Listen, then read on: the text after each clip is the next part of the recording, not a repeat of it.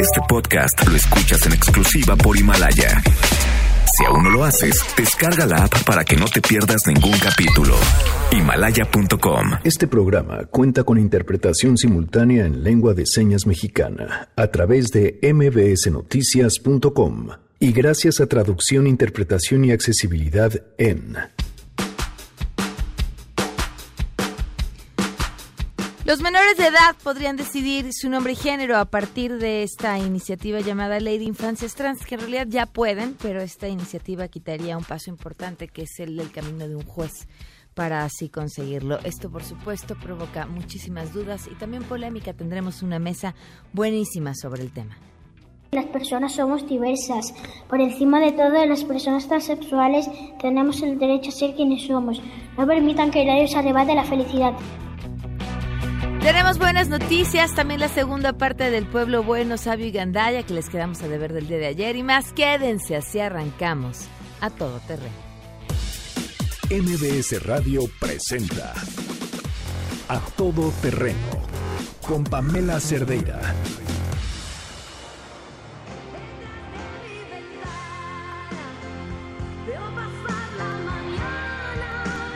Janine, que llegó así rayando, pone cara de terror de por qué empezaron con esta canción. Janine jamás lo hubiera hecho. Pero ni modo, Janine. Se te fue y yo dije, me toca. Ahora sí hacemos el jueves de karaoke. Y entonces, pues esta es mi playlist. Si hay alguna canción que no puede faltar en el karaoke, es esta. Y bueno, y Yuri, pues ahora sí que, ¿cuál, no? Esta, La Maldita Primavera, una nueva que no sé cómo se llama, que también es muy buena. Pues la que quieras, Yuri es una como que no puede, no puede no estar en el karaoke. Está bien, Janine, tú puedes escoger la siguiente canción y mándenle a Janine sus propuestas a través de arroba MB. Jueves de karaoke. ¿Qué canción no puede faltar en su karaoke? Contigo Ay, que, ah, ¿verdad? Hasta les dio miedo, dijeron, va a cantar. Gracias por acompañarnos en este jueves 5 de diciembre del 2019. Soy Pamela Cerdeira, el teléfono en cabina 5166125, el número de WhatsApp 5533329585, a todoterreno arroba mbs.com y en Twitter, Facebook e Instagram me encuentran como Pam Cerdeira. Además, eh, bueno, pues soy Noé Romero en la interpretación de lengua de señas, lo pueden ver y seguir a través de www.mbsnoticias ¿Qué es lo que está pasando en el Metro General Anaya? Juan Carlos Alarcón preparó esta información muy interesante que parte además justamente de la historia de una chica y que, y que nos deja ver una, con, con mucha más amplitud, una historia todavía más trágica, justamente por el número de personas afectadas. Juan Carlos, ¿qué tal? Muy buenas tardes. Hola, Pamela, gracias. Eh, muy buenas tardes. Las inmediaciones de la estación del Metro General Anaya sitio donde Laura Karen Espíndola pues se dijo que había abordado un taxi y que el chofer pues eh, parecía un tanto extraño tiene registro de hechos delictivos como robo a transeúnte con violencia, robo a pasajero con violencia en dicho sistema de transporte, robo a repartidor con violencia y robo a negocio con violencia. Dicha estación, correspondiente a la línea 2 del metro, se localiza en la esquina de Calzada de Tlalpan y la calle 20 de agosto en la colonia San Diego, Churubusco, Alcaldía Coyoacán, donde también, recordemos, el 11 de agosto pasado, Jorge Alfredo Romero, un hombre de 50 años de edad, trabajador, por cierto, del metro, abordó un taxi y cuatro días después apareció muerto en la Marquesa, en el Estado de México. De acuerdo con el portal de datos del gobierno de la ciudad, la colonia San Diego Churubusco tiene reportado de enero a octubre 138 delitos denunciados en carpeta de investigación, de los cuales 112 son considerados de bajo impacto y el resto de alto impacto social. Del total de delitos, la Fiscalía de Coyoacán tiene 115 indagatorias que son de su competencia, seis de la Fiscalía para Niñas, Niños y Adolescentes, tres denuncias hechas carpeta de investigación en la Fiscalía de Delitos Sexuales, tres en juzgados familiares, dos en la Fiscalía de Delitos Ambientales, una en la Fiscalía de Secuestros y una más en la Fiscalía de Servidores Públicos, entre otras. La información oficial, eh, Pamela, señala que en el lapso de referencia los delitos de mayor incidencia son robo de accesorios de auto con 14 denuncias, robo a negocios sin violencia con 12, robo a transeúnte con y sin violencia 10 casos, robo de vehículo con y sin violencia 5, robo a negocio con violencia otros 5 en el periodo de enero a octubre. Otros ilícitos con menor incidencia pero no menos graves son extorsión con un caso, dos por tentativa de extorsión, acoso sexual 2 y abuso sexual 3. El caso de Laura Karen, que pues ahora sabemos fue un hecho que no existió esa desaparición, no es la constante, pero sí el segundo en casi dos meses. La procuradora capitalina Ernestina Godoy informó hace unos momentos que no será sujeta a ningún tipo de sanción. La carpeta de investigación que se inició por su desaparición será cerrada ya en próximas horas y lo único que destacó es que esta chica regresó con bien a su casa. Y es el reporte que tengo. Gracias, Juan Carlos. Muy buenas tardes. Buenas tardes. Y justamente sobre este caso en específico, vale la pena destacar la forma en la que algunos medios de comunicación se han comportado. Y no es la primera vez que lo vemos. El caso de esta joven que señaló haber sido abusada por policías y que fue origen de la primera gran marcha eh, que vimos en contra de la violencia de las mujeres, la, eh, un medio de comunicación, fue Televisa, sacó unos videos en donde querían demostrar, y lo entrecomillo, porque en realidad había una gran parte en la que ella estaba este, tapada por un poste, que, que haya, pues que no le había pasado nada. Y, y, les cuento esto porque más que ser un trabajo periodístico, de hecho aquí Andrómeda pudo constatar que era una filtración por parte de la Procuraduría a ese medio de comunicación para lavarse las manos y, de paso, pues dejar en entredicho la palabra de la víctima y, bueno, todo lo que viene incluido cuando se dice estaba borracha, estaba en un bar, bebió, todas esas connotaciones negativas que vienen implícitas si estamos hablando de una mujer que no suceden así cuando estamos hablando de un hombre. Y les comparto esto, el, el texto no, no es mío, es un, texto que retomo de un eh, sitio de mujeres que tampoco sé si sé de ellas o lo estén, eh, o, sea, o, sea, un texto que haya escrito, no, desconozco quién sea la autora, pero se los quiero compartir, me parece vital. Una de las tantas mujeres que el día de ayer estaban desaparecidas volvió viva con su familia. Los médicos consiguen las grabaciones, los medios, perdón, consiguen las grabaciones de las cámaras de seguridad del lugar donde estuvo todo el tiempo. Resaltan cada que pueden la palabra bar. También subrayan, como no queriendo la cosa, que habló con varios hombres. Rematan diciendo que ella salió por su propio pie del bar y no solo eso, sino que iba acompañada. Fueron y buscaron también las cámaras de seguridad del motel donde abusaron de cuatro menores. Indagaron sobre las cámaras de las calles donde está la casa de estudiantes en las que vivía Ana Daniela y donde fue estrangulada para saber quién entró y salió de ella. No. Sospechoso esto, ¿no? Sobre todo en este momento en el que el movimiento feminista se vuelve imparable, injustificable que con su manejo de información refuercen la narrativa de que eso nos pasa por putas o que no vale la pena preocuparse por nosotras porque andamos de, inserte el adjetivo que le resuene. Peor que muchos se traguen la historia y le sigan el juego, como si les surgiera además. Basta. Qué rápido salta el machismo y la misoginia de tantos cuando una mujer aparece viva entre tanta muerte, odio y violencia es una buena noticia, señores. Qué bueno que estaba divirtiéndose o viviendo tranquila, como todas tenemos derecho a hacerlo, donde se nos antoje con quien se nos antoje. Ojalá estas noticias nos alegraran, en lugar de levantar juicios y desacreditar la emergencia nacional que vivimos con nueve feminicidios diarios. Ojalá que en todos los casos, sin excepción, de mujeres desaparecidas, violadas y asesinadas, se aplicaran los protocolos que se aplicaron en este y los medios persiguieran con tanta prisa los videos de las cámaras que registraron su último rastro Ojalá. Pero sabemos que eso no va a pasar y mañana serán otras nueve a las que no, las que no volverán vivas a casa. Y saben qué, es cierto.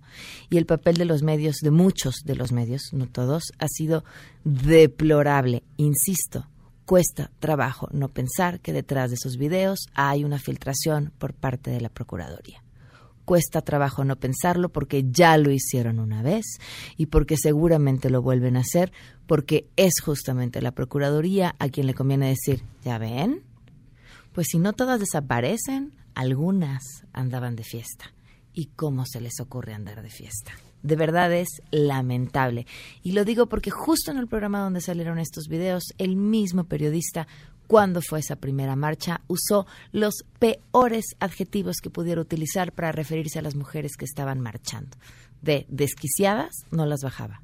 A las mujeres que estaban marchando con todas las razones que tienen, tenemos todas para quejarnos y para marchar y con toda la justificación adjetivos que yo no le he escuchado utilizar en cualquier otra marcha.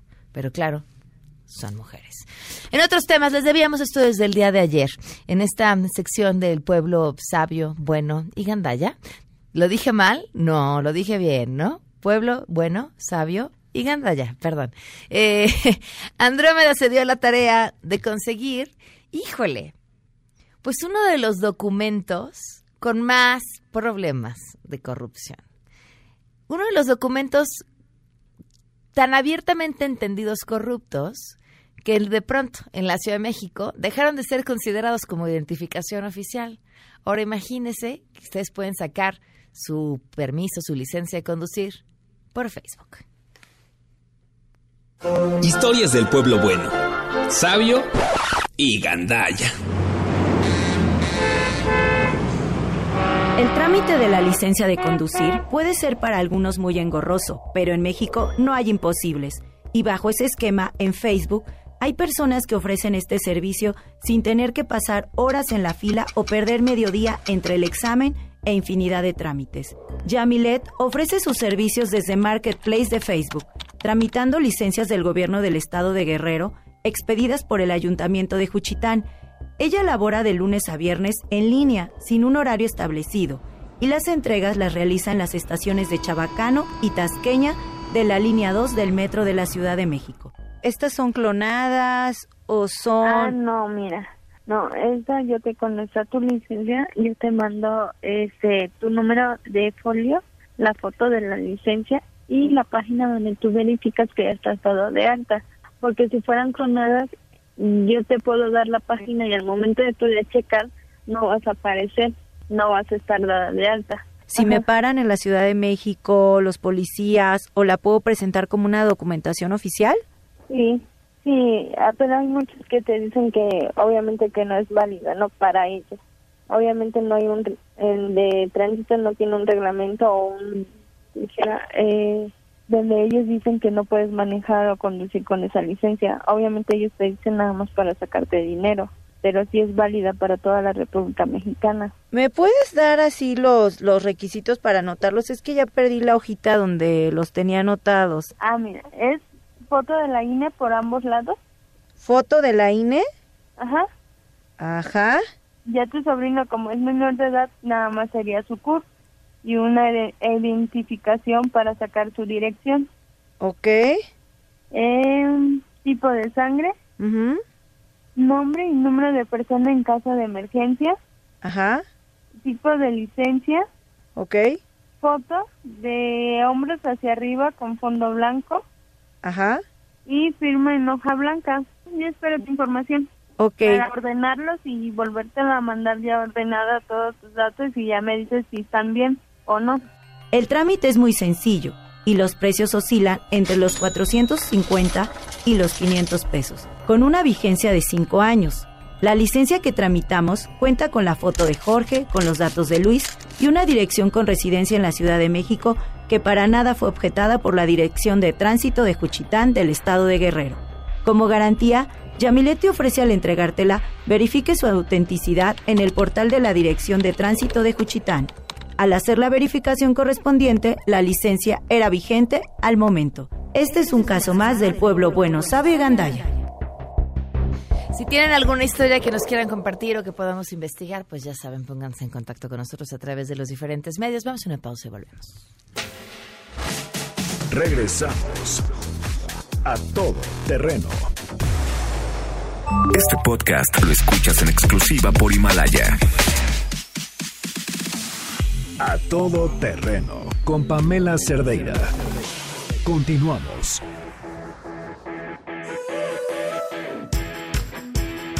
Habrán dicho, bueno, ¿y por qué se saltó las buenas noticias? Porque aquí tenemos a nuestra Oye. buena noticia del día de hoy. Ben Ibarra, ¿cómo estás? Bien, ¿y tú? Bien, muy contenta de que estés aquí placer estar aquí en acompañándonos. tu, en tu espacio. Yo he seguido tu larga trayectoria durante muchísimo tiempo, pero la última vez que te vi en un escenario quedé verdaderamente sorprendida tu capacidad actoral. Ah, Se me olvidó que te estaba viendo a ti. excelente. Era el hombre de la mancha, si no me equivoco. Exacto. Y, y- y fue justo lo que comenté aquí al aire. eh, se me olvidó que eras tú quien estaba en el escenario y eso creo que habla de un trabajo eh, espectacular y, y- y lo mejor que puede hacer un actor cuando está en escena. Y ahora, otra vez, estás en el escenario, ocupando tú solo un escenario con un monólogo que además me parece es un argumento fuertísimo y intenso. Es muy bonito.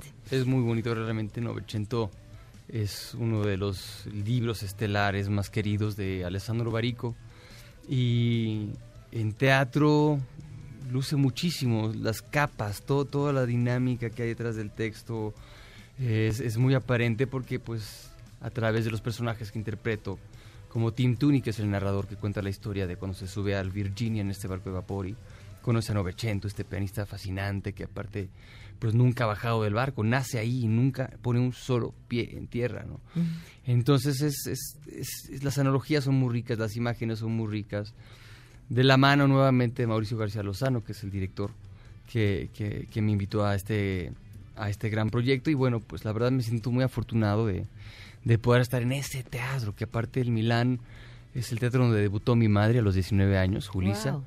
Ajá, y aparte pues es, es hoy por hoy un teatro en el que siempre hay ondas, siempre hay funciones, de lunes a lunes hay- están pasando cosas interesantes en sus Y ahora foros. todas esas las estás dando tú. Ahora sí, en el foro sí, de abajo, me, en el Milán me toca a mí, entonces me siento muy orgulloso, muy contento. eh, todos los días le aprendo algo nuevo, todos los días me sale distinto, espero que cada vez mejor, ¿no? Eh, ¿Qué, qué reto implicó este texto en específico?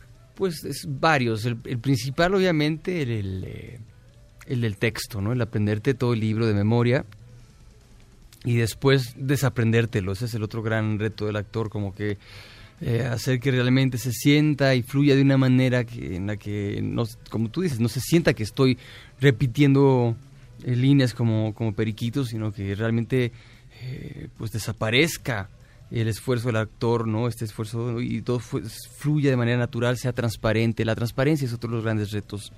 El quitar precisamente a Benny de la ecuación y que simplemente esté ahí arriba el narrador contando esa historia.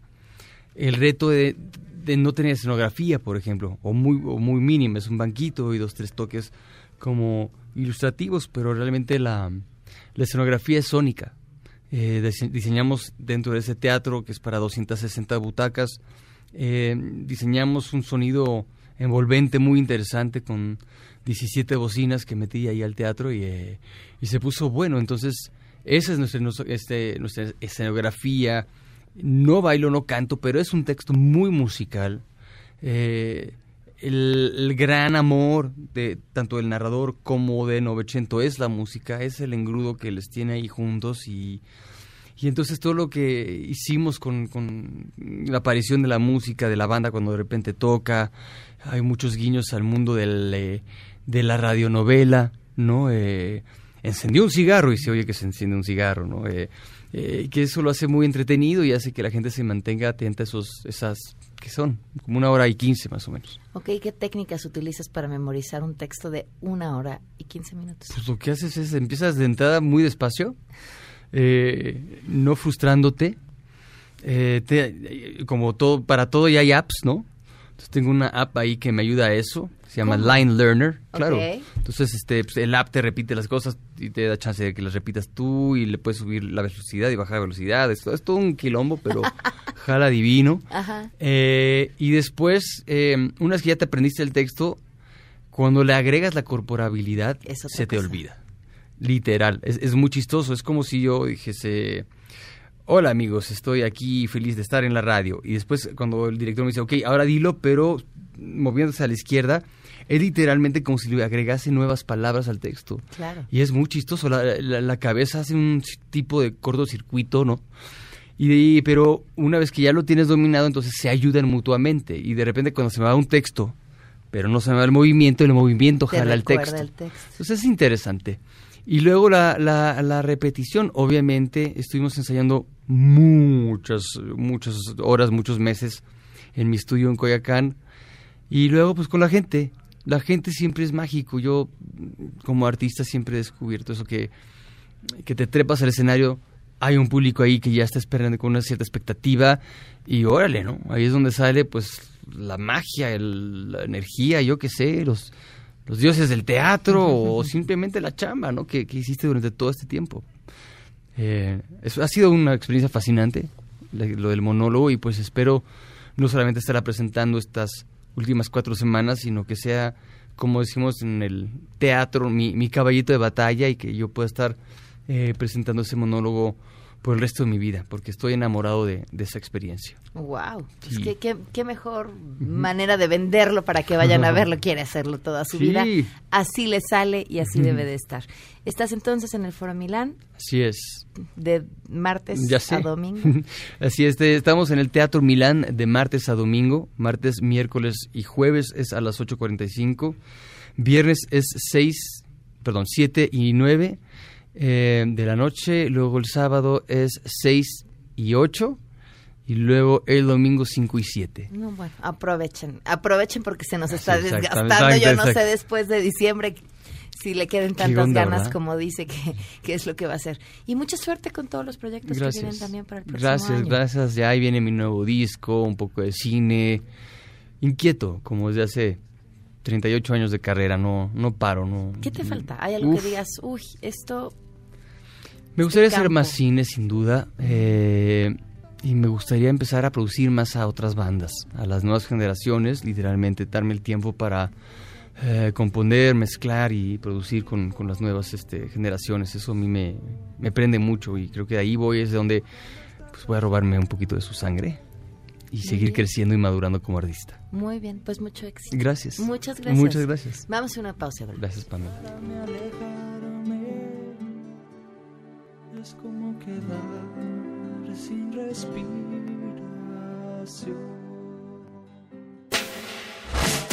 Regresamos a todo terreno. Este podcast lo escuchas en exclusiva por Himalaya. A todo terreno con Pamela Cerdeira. Continuamos. Me llamo Elsa y tengo ocho años.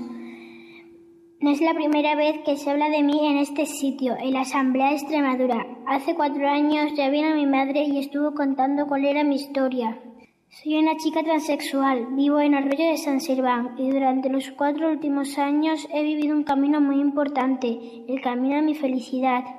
Estudio en el, colegio, en el colegio Nuestra Señora de la Soledad de las- el cole de mi pueblo y allí he tenido la suerte de que mis compañeros y compañeras han comprendido cómo soy desde el primer día. Sin embargo, sigue siendo necesario recordar que tengo el derecho a ser llamada como yo me siento y que cuatro años después las equivocaciones son un poco raras, como si alguien pudiera dudar que yo soy una niña trans. Y también quiero decir que en el fondo he tenido suerte de nacer en mi pueblo. Allí todo el mundo sabe que soy una chica diferente, una chica transexual. Y me siento querida y respetada. Todo el mundo me conoce. Pero de todo lo que tengo que decir hoy, lo más importante es esto. Señoras y señores que se dedican a la política, sigan, pese a las amenazas, haciendo leyes que reconozcan que las personas somos diversas. Por encima de todo, las personas transexuales tenemos el derecho a ser quienes somos. No permitan que nadie os arrebate la felicidad. Gracias. Esta es una chiquita que habla ante la Asamblea de Extremadura y que me parecía importantísimo ponerlo porque sin importar la idea que ustedes tengan sobre las personas trans, escuchar a las niñas y a los niños su historia, lo que están viviendo, me parece que a todos eh, nos, nos cambia el, el panorama y la forma de ver porque ya no estamos hablando de leyes, ya no estamos hablando de ideología, estamos hablando de personas y su felicidad y creo que eso es ya otro punto desde donde verlo. Le agradezco muchísimo a todos nuestros invitados. El día de hoy nos acompaña Tania Morales. Ella es presidenta de la Asociación por las Infancias Transgénero. Gracias por acompañarnos. Gracias, Pamela. Está también aquí Paul Martínez, coordinador de la Red de Familias Trans. Bienvenido, gracias por estar aquí. Gracias, soy uno de los coordinadores y de mi asociación es Musas de Metal, grupo de mujeres gay. Así. Discúlpame. También nos acompaña eh, Luis Fragoso, maestro de Derecho y miembro de la Barra Mexicana del Colegio de Abogados. Gracias. Bienvenido, gracias por acompañarnos. Y vía telefónica está, bueno, estará más adelante el diputado, Tem- ya está, el diputado Temístocles. Villanueva. Hola, Pamela. Gracias, bienvenido, gracias por acompañarnos. Gracias a ti. Eh, Paul, eh, tú eres psicólogo, me dijiste Soy psicoterapeuta. psicoterapeuta y Quisiera sexólogo. comenzar contigo si puedes explicar qué es una persona trans. Bueno, una persona trans es una persona que no se identifica con el género que le asignaron de nacimiento. Y bueno, eh, puede darse cuenta de que no está de acuerdo eh, a lo largo de su vida. Eh, se puede saber esto alrededor de los dos, tres años, pero también puede ser algo que se dé cuenta la persona durante su vida. Eh, las personas trans eh, en México se han catalogado como transexuales y transgénero. En otros países se habla solamente de trans. También podemos incluir personas no binarias, que son personas que no se colocan en alguno de los dos géneros que nos han dicho que solo son hombre y mujer, sino que también son personas que fluctúan. Entonces, esas son las personas trans. Ok, ahora para entenderlo desde el punto de vista de una historia, Tania, gracias por acompañarnos. Cuéntanos cuál fue tu historia. Ah, pues mi historia es, yo tengo un hijo, mi hijo tiene 16 años, pero desde los 3 años él eh, de, de alguna manera comunicaba su identidad de género masculina. Algo que nos sucede a las familias es que a las familias cisgénero, o sea, las familias que no son trans o las personas que no son trans, es que no sabemos eh, sobre el tema y les educamos eh, con esta visión cisgénero, imponiendo un, un género, y les confundimos. Ellos nos dicen, ellas, ellos nos dicen desde muy pequeños, de muchas maneras, su género, y nosotros todo el tiempo estamos eh, como... ¿Cómo te lo decía tu hijo, Teo? ¿Cómo fue la primera vez que te lo dijo y, y qué hiciste? Pues haciendo recuento, no, no, te- no tienen herramientas para decir yo soy, Claro. ¿no? A los tres años, ¿no? Porque además ni siquiera se les da ese vocabulario ni esa posibilidad, pero mi hijo, eh, cuando iba a cumplir tres años, por ejemplo, recuerdo, eh, que le pregunté de qué quería su fiesta de cumpleaños y me dijo de Pitel Pan, que era una película que veía todo el tiempo. Y le dije, oye, ¿y y quién quieres ser? ¿De quién te quieres disfrazar? Y él, con sus manitas, y me dijo, pues de Beatle, ¿no? Era muy claro que como de, pues tú no estás viendo. Y yo la verdad es que soy una mm, madre y me considero una madre muy respetuosa. No me parecía que eh, había que tener clichés de cómo educar. Para mí era siempre ha sido una persona libre a quien yo respeto profundamente, a quien admiro profundamente y a mí estas cuestiones de, tiene que ser de una manera, pues no, yo siempre le he respetado. Entonces tampoco me hacía mucho ruido eh, la- el sinfín de cosas que demostró durante todo el tiempo. A los siete años me lo dijo claramente, mami, yo quiero ser un niño. Y yo seguía sin entender porque yo misma no tenía las herramientas para saber que me estaba hablando de una identidad de género. Y mi respuesta fue, claro, pues sí es más fácil ser un hombre en este mundo que una mujer, ¿no? Hasta los 13 años, en un libro que yo le regalé sobre diversidad, encontró el término trans y llegó y me dijo, esto es lo que yo siempre he sentido. Imagínate que no le hubiera yo regalado ese libro, ¿no? O de dónde hubiera venido la información. Entonces, la experiencia es personal, eh, pero eh, también lo que creo es que tenemos una, una manera de, de haber encontrado eh, información adecuada. Eh, por supuesto, cuando él me dijo esto, no fue un proceso sencillo, pero me puse a investigar, toda la familia nos pusimos a investigar, a estudiar. Y, y al mes yo tenía clarísimo que siempre había tenido un hijo, nada más que yo no había sabido interpretar. Después de eso, y encontrando cuáles son las, las problemáticas que las infancias y adolescencias trans tienen eh, en este explicar en el mundo, eh, decidimos fundar esta asociación civil en la que acompañamos familias, pero pues también soy abogada y también generamos estrategias de exigibilidad de derechos y uno de ellos es el derecho a la identidad, que es lo que, que es el que nos tiene aquí. Sí, a ver, ¿cómo, ¿cómo está hoy? Le pregunto a Luis, que también está aquí en la mesa, ¿cómo, cómo está hoy la ley en la Ciudad de México y en, y en el país? Porque además, bueno, de pronto en diferentes estados la situación sucede de forma distinta. Pero la Ciudad de México es la que tiene la legislación mayormente amable, la que fue punta de lanza. Eh, sobre todo la reforma eh, trascendental fue que del código eh, se, se pasó todo un trámite administrativo, es decir, cualquier eh, persona con capacidad de goce y de ejercicio acude al registro civil, presenta su acta primigenia y solicita que se le emita una nueva acta eh, con- en concordancia a su, a su nuevo género. Y eh, esta, la reforma eh, quedó eh, sin abrogarse para que se suponía que los menores de edad tuvieran acceso a ella, aunque sigue siendo discriminatoria, porque el derecho a la identidad, que es un derecho constitucional, se priva a las personas que no tienen ambas capacidades. Y eh, la propuesta de ley viene en el sentido que también los menores de edad migren a un procedimiento administrativo ante el juez del registro civil y que ante él se lleve sin necesidad de que se llegue a la sede judicial porque en sede judicial se obliga a que eh, se, se presenten pruebas con las cuales no se admite el, eh, el juicio, sine qua non, en expedientes clínicos, eh, endocrino- endocrinólogos, eh, terapeutas, y que el menor tenga que convencer al, al juez, al agente del Ministerio Público, al representante social, si es capaz de emigrar o no, lo que es a los ojos de la ley y de la Constitución y de tratados internacionales es inconstitucional, porque la identidad de alguien no puede depender del arbitrio de un tercero. Que en este caso es el juez. Justamente no- que a Temístocles que está en la línea, eh, te preguntamos cómo es, en qué sentido viene lo que ya se aprobó en comisiones y qué va a pasar. Eh, nos preocupaba, justo se los comentaba aquí en la mesa antes de entrar al aire, pues la, que pudiera esto quedar en la congeladora. Pues mira, eh, como tú bien lo explicas, ya se aprobó un dictamen por las Comisiones Unidas de Igualdad de Género y de Procuración de Justicia. En este dictamen se elimina que uno de los requisitos sea la mayoría de edad. Eh, no se define una edad específica para poder realizar el trámite. Sin embargo, eh, hay dos requisitos que tendrán que cumplir eh, los menores y sus familias. El primero de ellos es que el menor vaya acompañado al registro civil de su madre, padre o tutor y esto pues le posibilite garantizar la patria potestad. Por otro lado, el menor tendrá que expresar verbalmente ante el juez del registro civil su deseo de manera libre de cambiar su identidad de género. Estos dos requisitos a nosotros nos parece que garantizan, en primer lugar, que existe el acompañamiento adecuado de un adulto eh, que además juega un papel relevante en su vida, pero por otro lado que el menor está convencido de poder de querer cambiar su identidad de género. Una de las primeras incógnitas que surgen en la opinión pública es, bueno, ¿y qué pasa si el menor después de cumplir 18 años decide que cometió un error? La ley no limita en ningún momento la posibilidad de volver a revertir ese cambio. Y pues obviamente lo que se está buscando es eliminar una causa discriminatoria dentro de la ley. El procedimiento jurisdiccional, como ya se ha comentado en esta mesa, pues es un procedimiento largo eh, que tiene un desgaste económico para la familia. De entrada, tiene que eh, contar la familia con los recursos necesarios para poder emprender un proceso judicial, pagar un abogado y bueno, pues hay un desgaste eh, psicológico en la propia familia.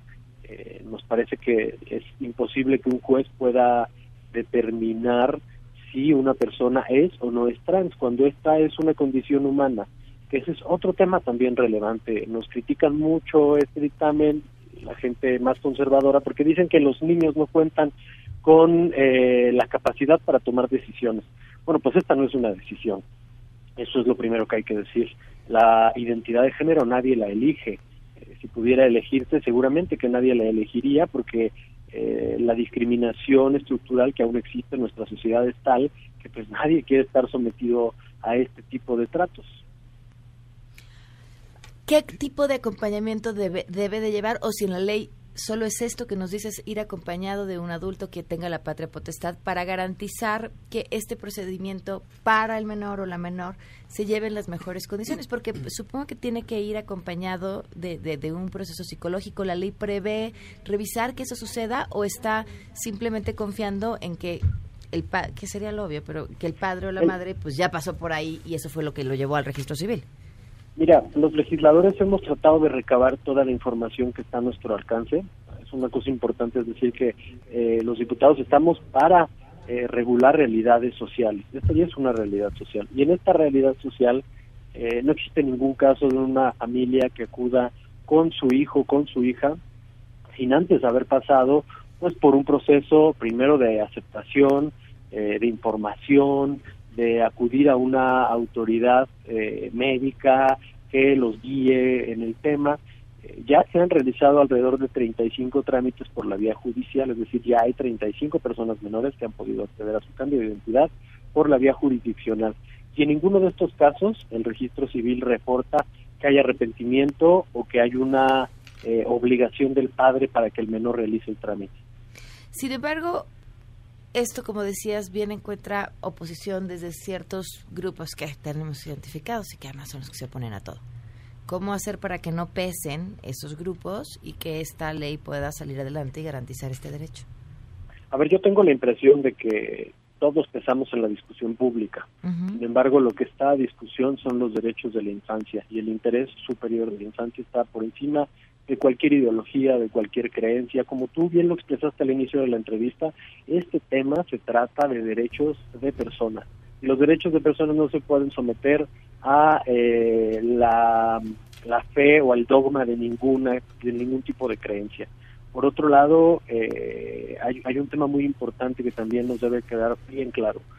Los diputados, lo que estamos legislando es que en su acta de nacimiento de esa persona en lugar de decir hombre, diga mujer, en lugar de decir mujer, diga hombre.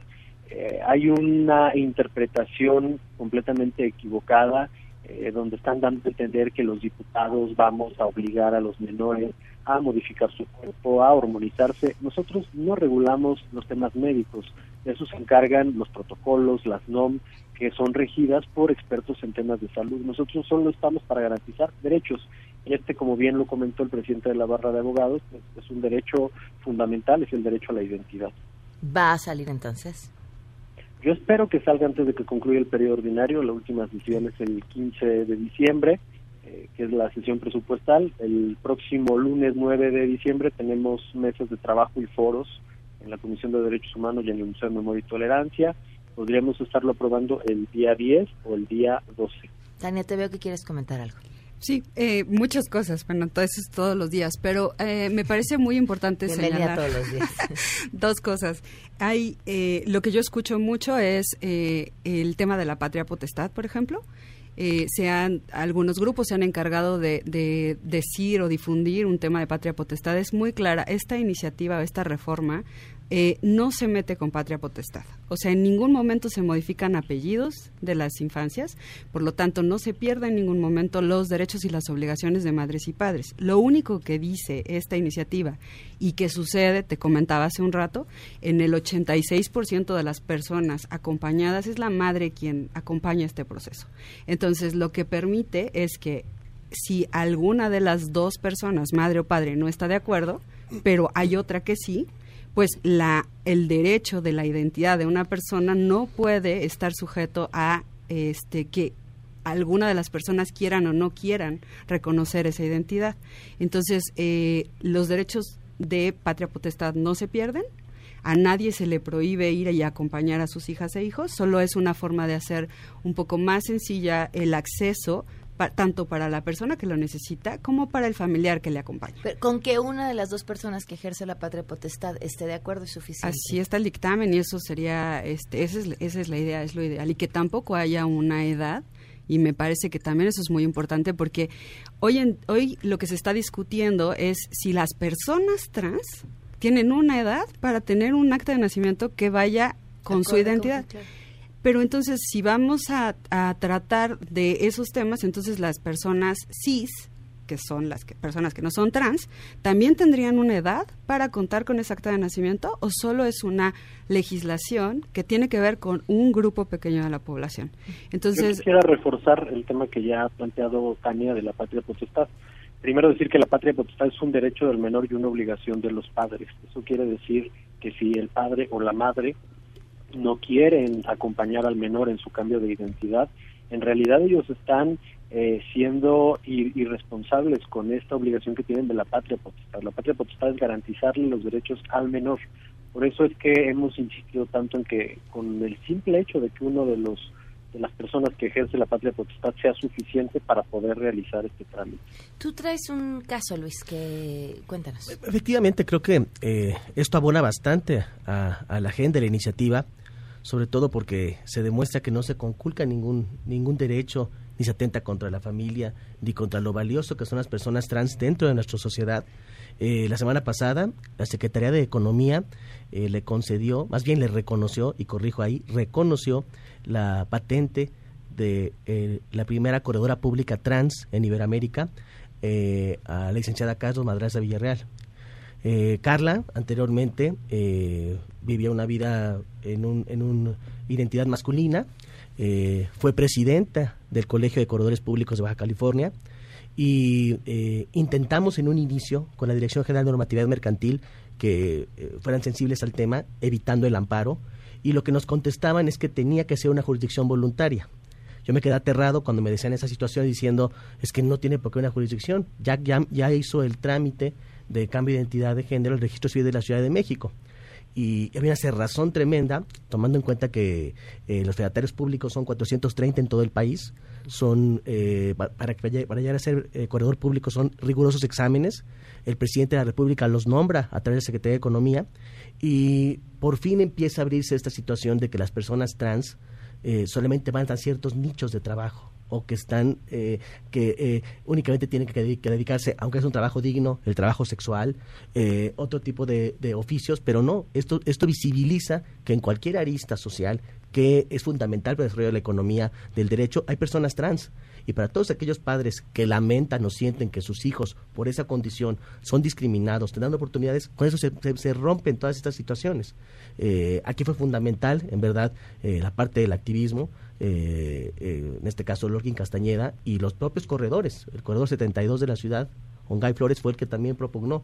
Y la secretaria de Economía, Graciela Márquez Colín, fue la que en realidad destrabó la situación, porque la Dirección de Normatividad Mercantil no quería otorgar una patente a una persona transexual cuando esa persona ya lo era, ya era corredor público y únicamente emigrar en realidad eh, esto abona a, romper estos, estos idearios y todo este oscurantismo que hay por parte de las personas que creen que ser una persona trans no es una, no es una cuestión que enriquece nuestro tejido social. Eso, Paul, ¿cómo, cómo, cómo ves tú que el cambio legal eh, haga las diferencias en las personas con las que tú trabajas, que finalmente son los padres y las madres de estas personas? Mira, la vivencia de los adultos trans ha sido también muy difícil en la parte de cómo me presento yo ante el mundo, si mis identificaciones, mi currículum, mis papeles escolares están a nombre de, de otro género. Entonces, en el caso de los menores de edad es también de permitirles vivir una vida sin discriminación y sin violencia. La idea es que yo me presente ya en el género, que, que me siento a gusto y que no tenga interferencia en mi escuela, que a la hora de que pasen lista en la, en la escuela digan mi nombre y que yo me sienta identificada o identificado con ello, porque si no, lo que va ocurriendo es que la persona dice, bueno, yo ya estoy viviendo si tengo apoyo de mis padres, pero en la escuela no me nombran así, entonces eso puede provocar que haya gente que no lo entienda, que no se le puede estar explicando en todo momento a los compañeros. Debería haber más sensibilidad de maestras y maestros, pero bueno, eso a veces no ocurre. Entonces, es más sencillo vivir con los papeles con los que ya me estoy identificando. Y esto me va a permitir avanzar en los grados escolares sin ningún problema. Lo que se ha observado es que las niñas y los niños de eh, ya estando a gusto en su género y con los papeles siendo nombrados como quieren ser, son personas que están más alegres, que son más este, participativas, que dejan de ser retraídas, que están a gusto y, y eso es lo que se quiere, o sea, que estas niñas y niños puedan vivir tranquilamente. Pues les agradezco infinitamente a los cuatro que nos hayan acompañado. Quería, a ver, vamos. ¿Querías agregar algo más? Pues eso, que me parece que hoy es una, hay una gran oportunidad por el primer Congreso de la Ciudad de México de cambiar una cantidad de discriminación institucional que hay. Porque una cosa es la sociedad, que no se haya informado, y otra cosa es que esta, esta eh, discriminación venga desde las instituciones. Desde cómo acceder a tus documentos de identidad, cuando es tu derecho, desde cómo acceder a un sistema educativo cuando es tu derecho. Nuestras hijas e hijos, eh, lo único que queremos, esta, esta, esta ley únicamente es para nuestras hijas e hijos, no es para todas las hijas e hijos de las demás personas, es para las nuestras, y para que tengan el goce de sus derechos, porque no es que estemos pidiendo derechos, ellos tienen derechos.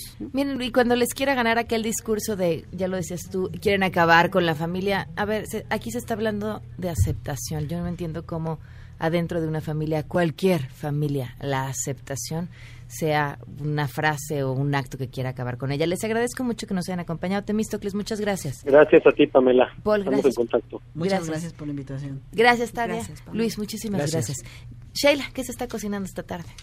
Buenas tardes a ti y a todo el auditorio. Pues continúa la reunión del presidente Andrés Manuel López Obrador con el fiscal de Estados Unidos, William Barr, que esta mañana llegó aquí a la Ciudad de México, ya tuvo reuniones previas también. eh, y estar también ahí en, la- en el encuentro, Alfonso Durazo, están hablando sobre el tráfico de armas, que es una uno de los temas más importantes en la cooperación bilateral. Y en el Senado de la República está a punto de iniciar la discusión para elegir a la nueva ministra de la Suprema Corte. Va a estar bien interesante porque la votación será secreta, que fue un tema ayer de, de mucho debate en el, en el Pleno y en las comisiones que enviaron ese dictamen. Estaremos muy atentos. Se va a poner buena. Buenísimo. sí. Muchísimas gracias, Sheila. Oigan, el mes pasado se cumplieron 500 años de la conquista y, bueno, ¿se echaron toda la serie o no se le echaron? Hernán, espectacular. Entender nuestra historia, disfrutarla, porque no es un documental, es una serie para que de verdad la saboreen capítulo a capítulo. Prime Video, Amazon Prime Video trae para nosotros esta serie espectacular que fue grabada tanto en México como en España con equipos súper profesionales que han estado a cargo de las series que más han disfrutado ustedes. Pueden ver la temporada completa, conocer la conquista desde la perspectiva de ocho diferentes personajes. La Malinche, obvio que ya nos vino a decir Sergio que no le podemos decir Malinche, que estaba mal. Este, pero así la van a reconocer ustedes y seguramente cambiará su forma de pensar una vez que vean la serie. Eh, bueno, un capítulo dedicado a cada uno de los personajes importantes y parte de la historia de este país por Amazon Prime Video. Nos vamos. MBS Radio presentó A Todo Terreno con Pamela Cerdeira, donde la noticia eres tú. Este podcast lo escuchas en exclusiva por Himalaya. Si aún no lo haces, descarga la app para que no te pierdas ningún capítulo. Himalaya.com